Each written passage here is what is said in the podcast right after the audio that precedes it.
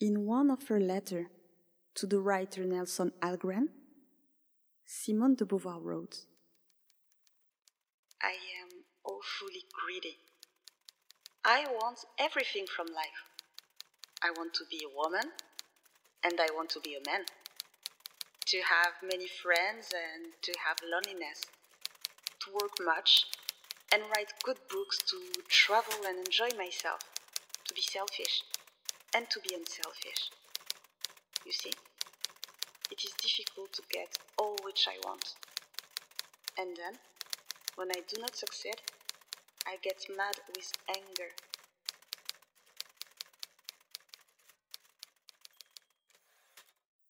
I want everything from life. I know that I won't be able to have this extraordinary pet of my dream, which is a mix of pug, flying squirrel, guinea pig, and Ewok from Star Wars. Genetic engineering could work as an option, but there are certain things human mind should never give birth to in the real world. But I want everything from life. The sweet and sour taste of the most indecent lemon pie that you could find on earth. And the weird crunchiness of a raw and apparently unappealing broccolis. But who could say no to the sweetest taste of diabetes, topped with the equivalent of miniatures of twisted trees? I want everything from life. I want to feel comfort in hard times, dancing like a powerful but dead octopus on I'm Still Standing from Elton John. Crying my eyes out while Needle in the Hay of Elliott Smith plays in the background. Or having the sensation of being the proud owner of the fiercest vagina in the world, air guitaring on Wall Love of Led Zepp.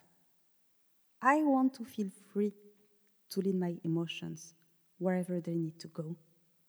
Because there is nothing like the magical power of music when it comes to connect with the pure anarchy of your own feelings.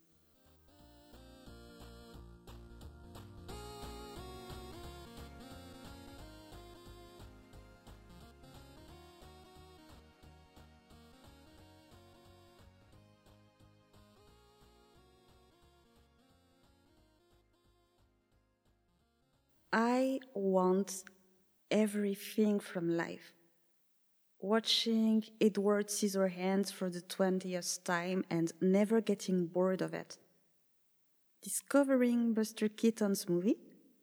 Watching Korean rom-com, followed by classic Buñuel movies. Because there are so many stories to watch and explore, so many constructions, to deconstruct, so many opportunities to pause life I want everything from life. I want the laughter and the sadness, the up and the down. I want the silence that screams in my head and the one that could be felt in the middle of the crowd. I want the comfort of a hand and the loneliness of an empty heart.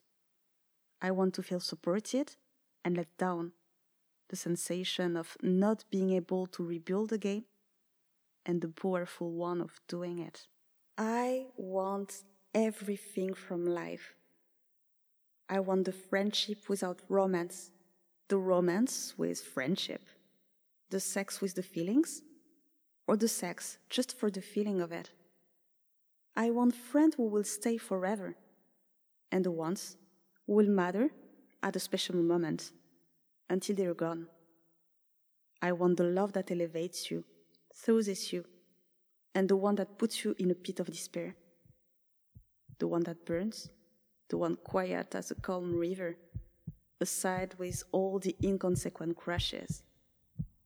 Because if my body is equipped with a brain and a heart, how come that I should not use the many combinations of it?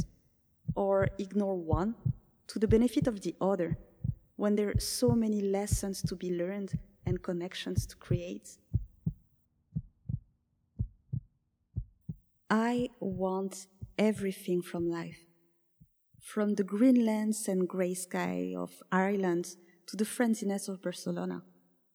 From the softness of the language and the irreverent spirit of my French country, to the differences brought by the color of my skin, my genetic, and the spirit of joy I inherited from my Malagasy roots. I want everything from life the limits and the beyond, the fears and the delight of taking risks, the rational feeling of knowing the price that goes sometimes with it, and the intuition to go for it when needed, the taste of failure, the exhilarating one of success, the moments where we have to learn when to let it go, and the one where we know that we have to fight a little bit longer, again and again. I want everything from life. Regardless my gender, my origin, my educational background, or my experience in life. Regardless the conceptions people can have about it, regardless the conception I can have about it. I want everything from life and especially the inspiration of the ones who are not afraid to ask for it, but can sometimes be paralyzed by fears. The ones who are searching, digging, never accepting that one identity, one choice, one belief could permanently define the rest of their path. The one who can see life in all its gravity, its beauty, but through the filter of its amusing absurdity as well. Welcome to Transmission, Episode 4, a podcast about the everyday anti heroes.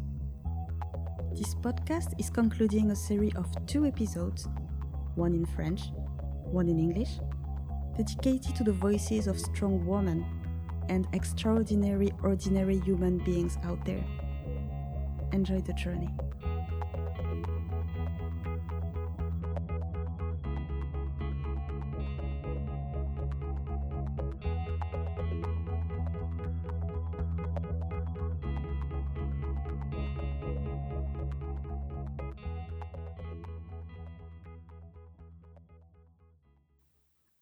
As a kid, when I was around seven or eight, I wanted the best of the both worlds. The part where I could play with dinosaurs in the mud, and the ones where I could brush and ride my imaginary pony. One day, B, a boy I was envying in secret for his amazing collections of fluorescent T-Rex, told me that he was really enjoying playing with me because I did not play like a girl. Boys could easily jump over imaginary canyons without showing half of their bottom to the entire universe while wearing a skirt. No one pictured Indiana Jones going on an adventure in a flowery dress. Not that I would have minded, but the practicality of it had to be considered. When a boy was crying, there was this kind of feeling of embarrassment in the assembly. Girls could go away with, anyway, she's a girl. When the poor little fountain of mucus was either praised, generally by the girls, for his sensitive side, and kind of categorized as something not that nice with a feminine qualificative by the boys. If I recall all the fictional pop culture's heroes I was having back then, the list was only including references to the boys' club. There was Duncan MacLeod from Highlander, even though I remember thinking, why all these immortal people have to fight instead of sharing a nice cake, a love from time to time, a trip? There is a full eternity for them, for God's sake. Indiana Jones, of course. Elliot, who had the coolest though strange looking alien as a friend called E.T., or Andromeda Shun in the anime Saint Seiya. It was until something or someone appeared on my TV screen somewhere during the year 1998.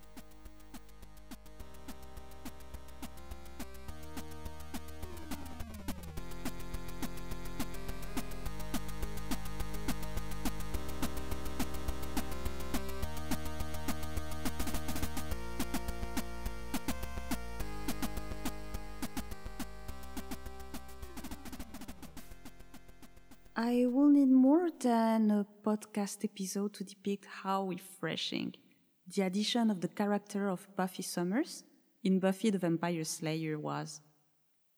It was one of the time I started to grasp how many realities the girls, women, could embrace.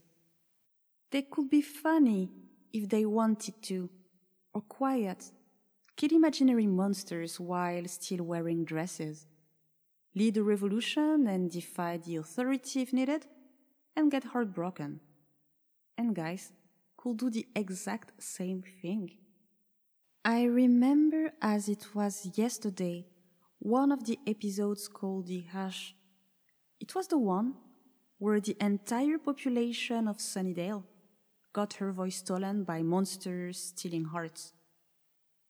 Aside from the fact that monsters were quite convincing, something weirdly disturbing between the possessed painted potato and the Joker, I loved the ending of it where the solution is something about Buffy finding her voice back and how powerful the voice of woman can be when liberated.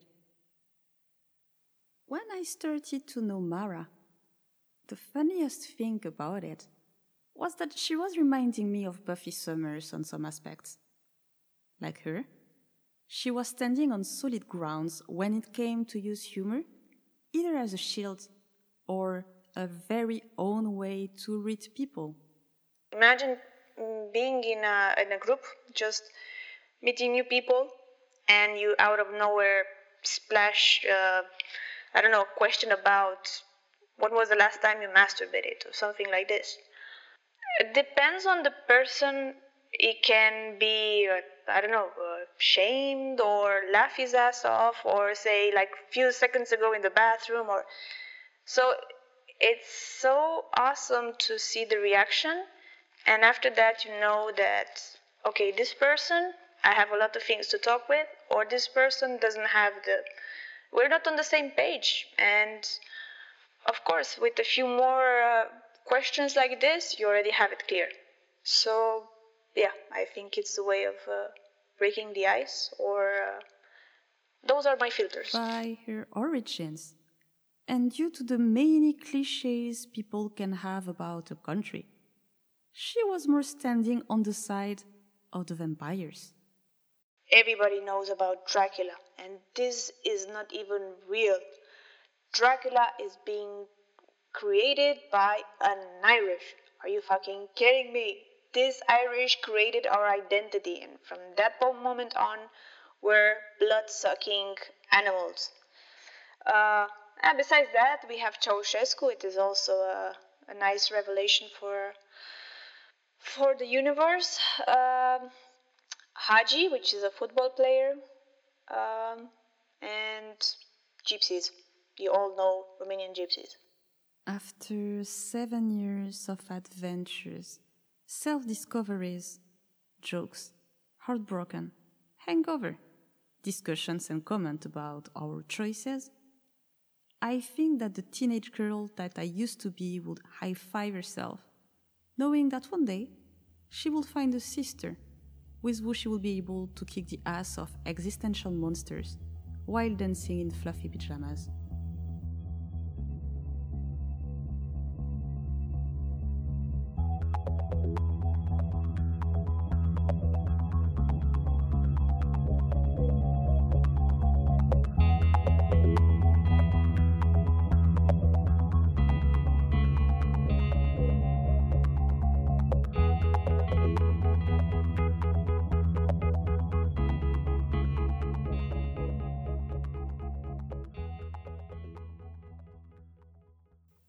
If I had to define sorority, this should be something about what we have with Mara.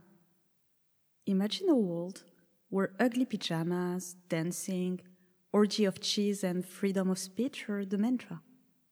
Where no topic should be banned, from the last release of the song of Amanda Palmer, to the relevance of the porn categories, to the social and political context of our respective countries a long time ago, a long, long time ago, not that long, uh, I don't know, seven seven years and something ago, somebody told me that uh, once you're gonna meet Emily, you're gonna get you're gonna be buddies with her. And I said, yeah, you don't know that. Shut up.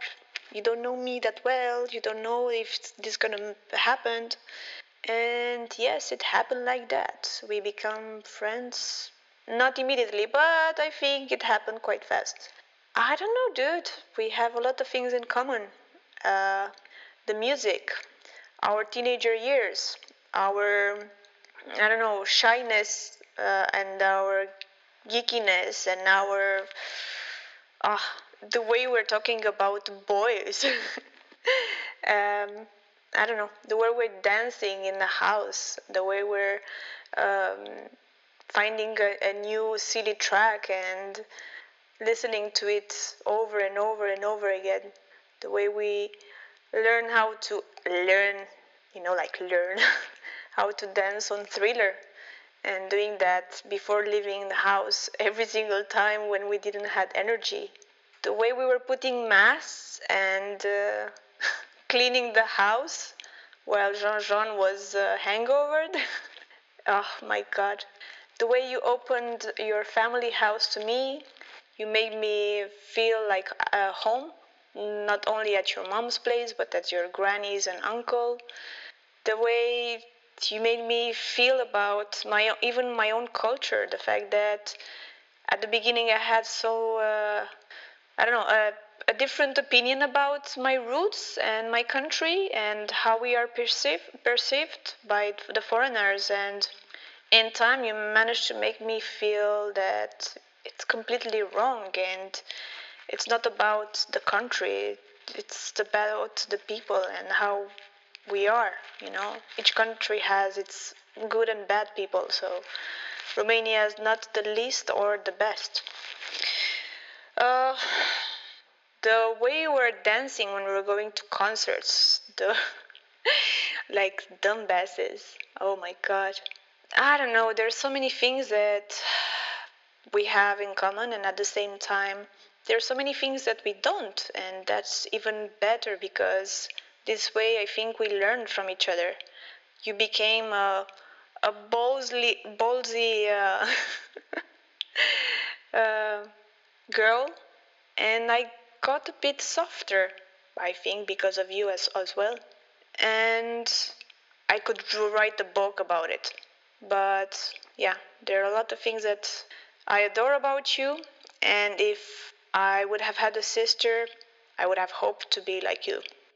Before starting to be friends, we started to be flatmates back in 2014. At the beginning, she was this shadow in pajamas I could briefly glimpse in the corridor of our flat in Barcelona, quickly entering a room and comforting me in the idea that maybe she was indeed a vampire. Though, I quickly noticed that her love for garlic was in total contradiction with this opposition. The first time you started the experience of sharing a flat. Oh my god. uh, it's it's a great experience seeing it now from this moment, but it came with a lot of changes in my life from moving to a different country um, first being in a flat with the boyfriend and his flatmate and pretty soon finding my own nest in a new flat with new people foreigners. So uh, yeah at the beginning i think i was a bit shy. Well i would say barcelona chose me but I would lie. No, I chose Barcelona since a long time ago, even before deciding on moving here. Fell in love with Spain through the descriptions of my uh, university teacher that was in love with this country and was telling us a lot of stories about each city and taking us through the literature and art and everything. The well, the decision was easy because I was starting a relationship with somebody that was living here, and it was or me coming to live here or him coming to live in Bucharest, and that was never an option. at least not for me. and um, yeah, well, so basically, I chose Barcelona for love. It did not require superhuman efforts to approach her. One of the first point of connection we had was the one that involved us later on in different adventures. When we refused to share a 33 centimeters cookie with an assembly and ate it between the two of us, while our respective friends were looking at us half scandalized, half amused. Or our quest to find the perfect papanași across Romania, this delicious cake from heaven she once described to me. Or the lazy Sunday afternoon on our couch, eating and talking about what we will have for dinner. If there is always something to unite all hearts and nations, it should be food. And actually, it's quite a funny story. Uh, one of my favorite dishes in Romanian uh, cuisine is uh, beans soup. Actually, Gael knows what I'm talking about because he likes it as well. He uh, had the upgrade, the bean soup, in the uh, bread bowl, but I'm talking just about bean soup. Um, so, years and years and years ago, when I was living in Romania, I was taking driving license, uh, driving classes, sorry, and uh, the guy who was giving me the, the classes was quite nice and friendly and we're talking about life and everything blah blah. And at some point we're talking about food. And we we ended up talking about uh, this kind of soup. And he was like i know the best place in bucharest. They're making it. It looks very dodgy but believe me the lady who's doing it is like the best chef you can imagine. So you, you would like to go and eat there? It's like, well, okay, let's let's try it. So we we parked the car in front of a well a parking spot in almost outside Bucharest in a very not pleasant uh, district, uh, and it was like the, the garage of a, a house that was closed and there was nobody there. He just knocked in a very specific uh, way.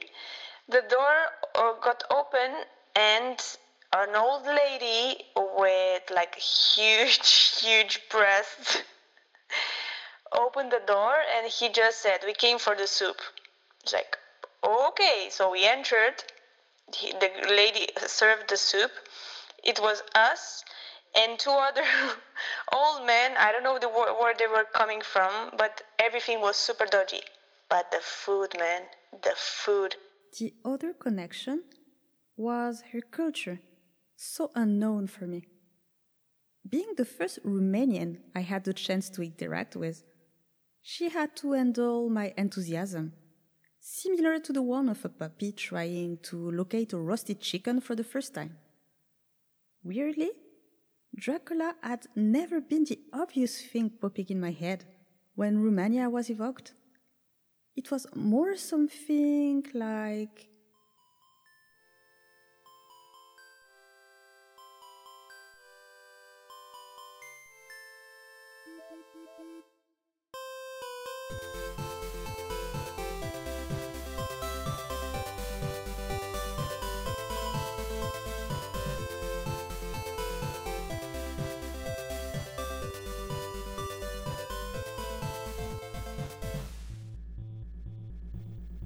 a band with, by the way, not Romanian, but Moldavian. That's with the happiness of a kid of five years old that I reported to her any existing Asian covers of Dragostea din Tei and dive in the meantime in a bit of the contemporary history of Romania. That's first through her words and her eyes that I started to draw in my mind a picture of Romania, where not only cakes were delicious, but winters similar to the ones of Winterfell in Game of Thrones. The story ending up in her unique way to alternate poetry and pragmatism.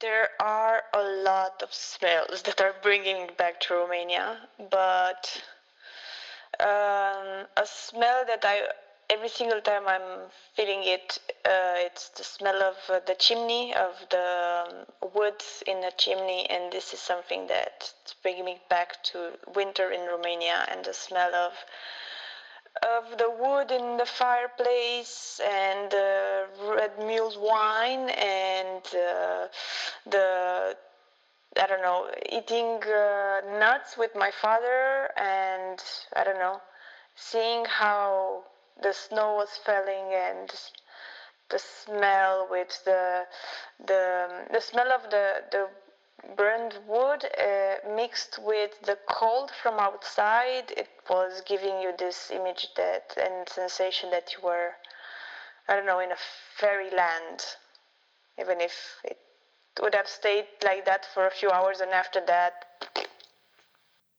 we could both sense the differences in each other's the ones deeply rooted in us through our cultures her Romanian way to go either for the right or the left when facing a difficult choice. My French one to get lost, navigating through the right, the left, the middle before reaching the point. Even though our mutual frame of the world were matching when we had to take ages to decide between two cakes on the menu. Um, I'm proud, and I wish that everybody in this world is proud of his identity. I don't know. Uh, I know that my country is very beautiful, and I would advise everybody that I know to go and, and see Romania. Uh, I hope that one day Bucharest will be as beautiful as uh, the cities of Transylvania but it will take quite a lot of time. Um, I'm proud because I know that we have uh, a nice history, even if it's not the prettiest. Uh, and um, I am the person I am today also because of I was raised there. We have something that uh, East Europeans have it. Uh, this way of seeing things a bit. Um, straightforward, not I don't know. Like you know me, if I have to make a decision and I'm I I doubt what will be the the the option like what I will choose, I will just take a coin, you know, and toss it. That's it. Uh mm, yeah. No, I'm proud of my identity and my country.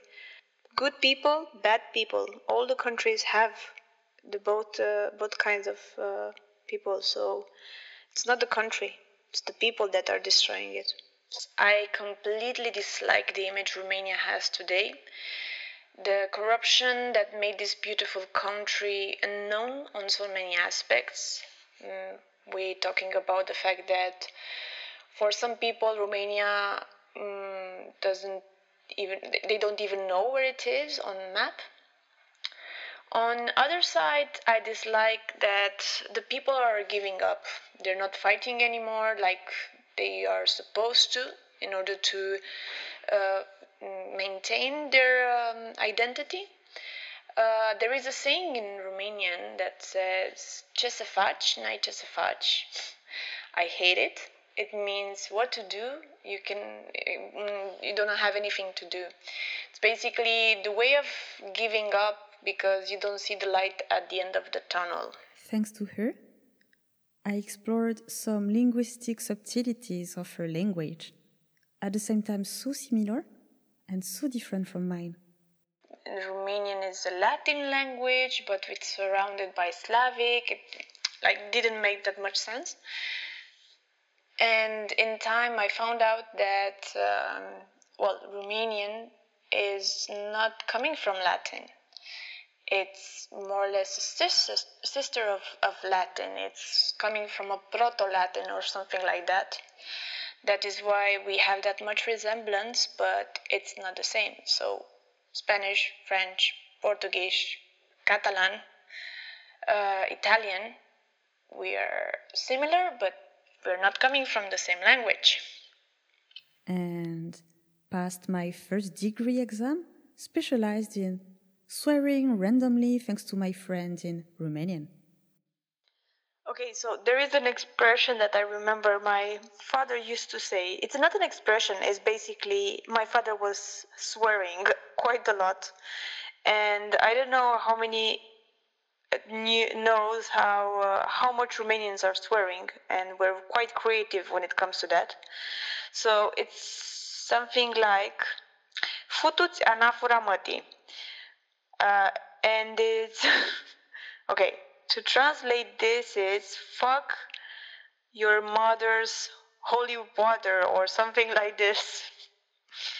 And uh, anaphora basically is the um, is the thing that you're eating and it's uh, the bread that is with wine that you're eating in order to when you're getting uh, christening or something like this um, and it's something that yeah uh, I was hearing quite a lot uh, coming from my father.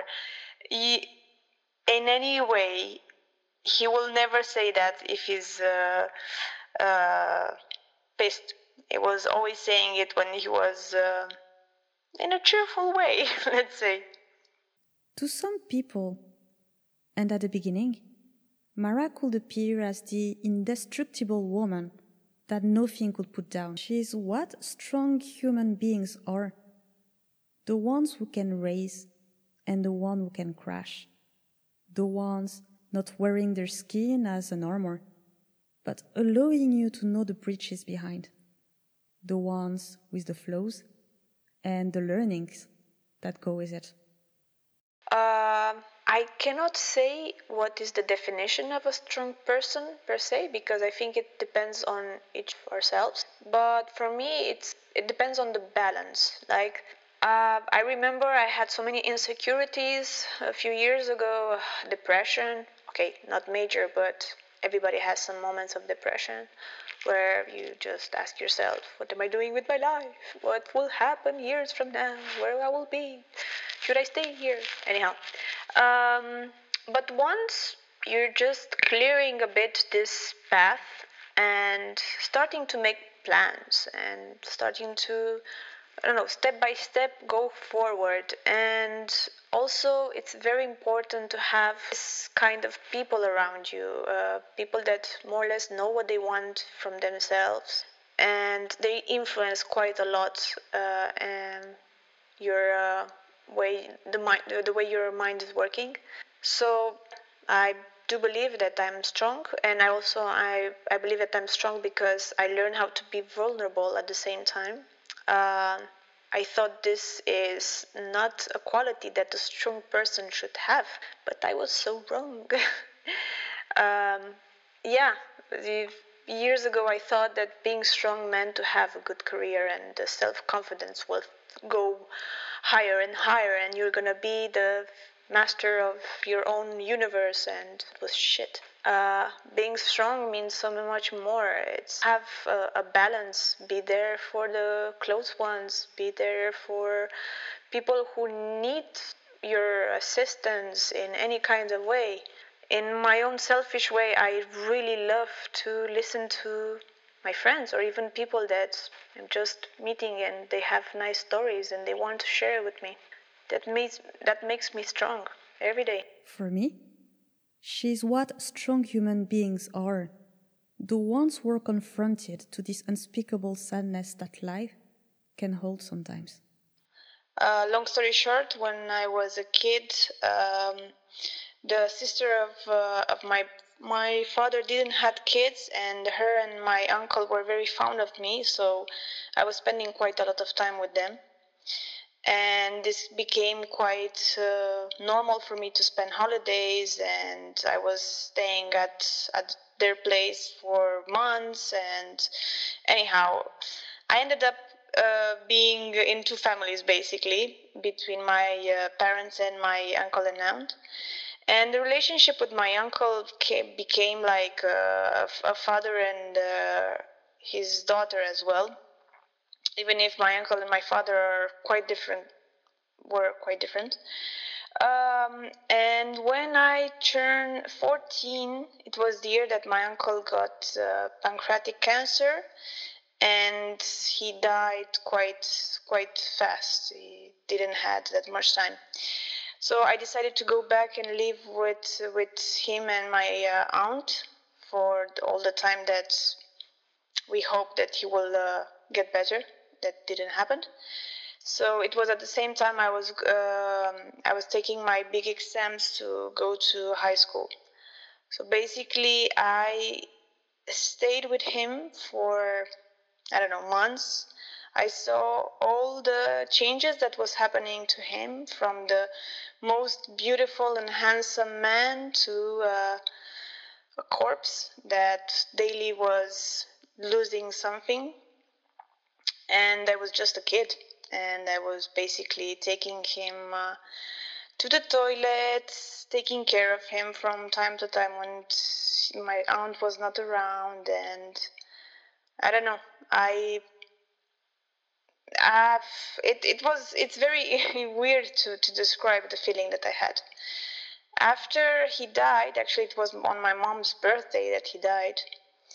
Um, it it was expected that this will happen, especially since he, him by himself, without realizing it, told us that he will die in, well, he will leave in a certain day, exactly the day that he, he died.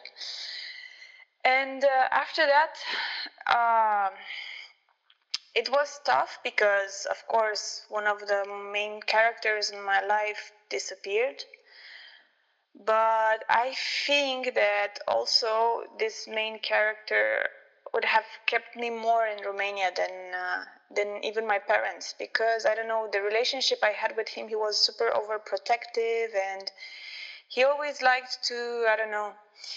Uh, he was seeing seeing my future very bright and doing a lot of things, but at the same time I don't know being very close to me.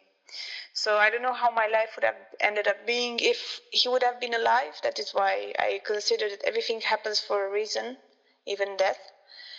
And uh, yeah, uh, it was tough, but especially for a kid that was uh, going through exams and didn't understood why he was uh, getting sick and and mm, going that fast uh, from that person to a corpse. And still, processing the fears able to laugh, live, eat, and look for what's brighter on the other side?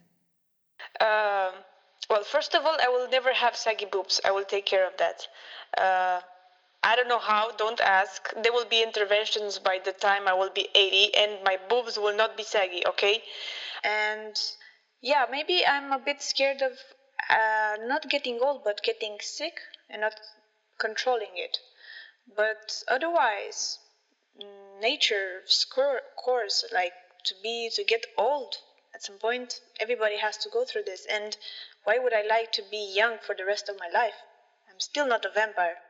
Full of wrinkles but full of love as well. With mara i have learned how to dance on this tiny and fragile balance that life is. This place where we can save in our minds all this memory like squirrels are burying some nuts for later, forgetting about it, and getting surprised by the splendor of an unknown tree that grew without us paying attention, like all the ones we had from our years of flatmateship. But uh, do you remember the time when Jean Jean was single before meeting this Aurelia goddess? Um, we wanted to to find a, a, match for him. So we we took him to a it was an Apollo night, and and we told him like Jean Jean, we're gonna find you a girl tonight, and we took him to a lesbian night. oh my god! And with Uli, well, with Uli was quite short, but I remember the the Scheiße Katze. the times where the the cat of Jean Jean peed in his bed. oh my god.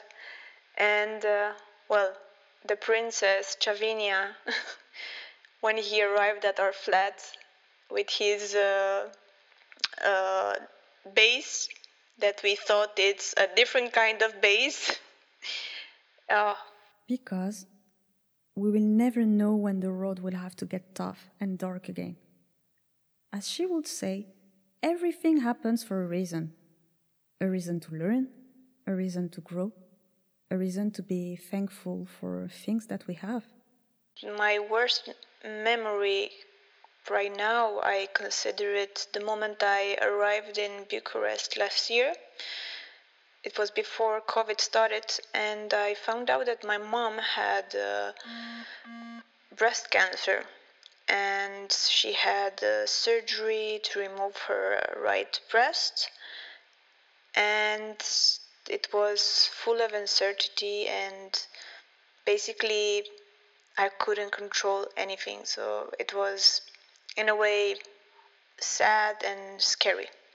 As for not uh, for changing it I wouldn't change it I'm I'm very sorry to say that but I think everything happens for a reason even for her even for me even for my entire family I don't wish to anybody to be sick, but uh, there are times where sickness is coming to us in order to tell us something. And I think in this case, came in order to say, to send us a message to all of us. And now it depends on us to inter- interpret it or not. Because we will never know when we'll have to fight, love fully, understand, and go from there again and again as she would say, everything happens for a reason, though it does not mean that we should not joke on the way. Uh, during a talk with my mother, she told me like the level of therapy that I'm giving her to her, it's so hardcore that uh, even her cancer is scared of me. to all the little girls somewhere living in the shadows of fear of acceptance getting lost in the translation of the society codes, of their culture, of the conception of the others. I would only say, it's okay. You're going to be okay. You're going to be okay with yourself.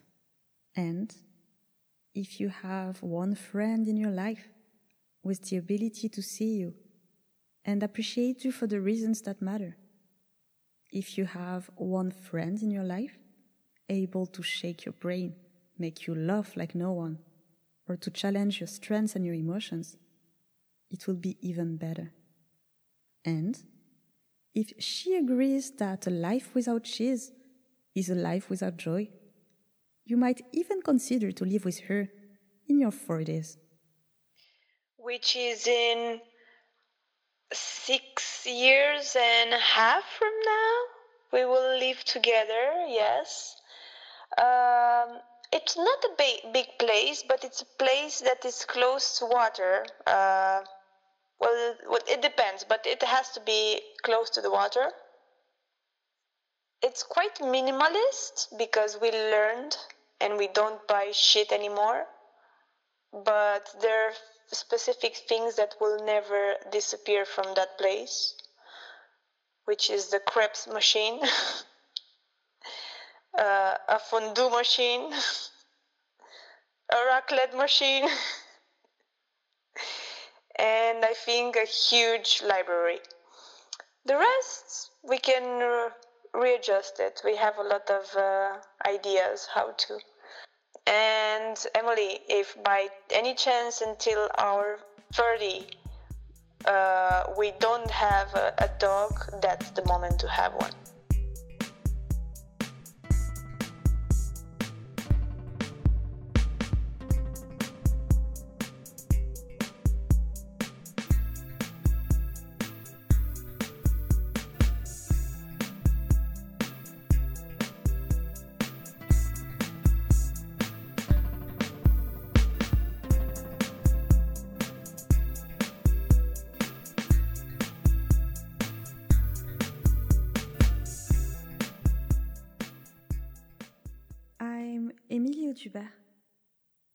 Just listened to Transmission, Episode 4, an auto produced podcast.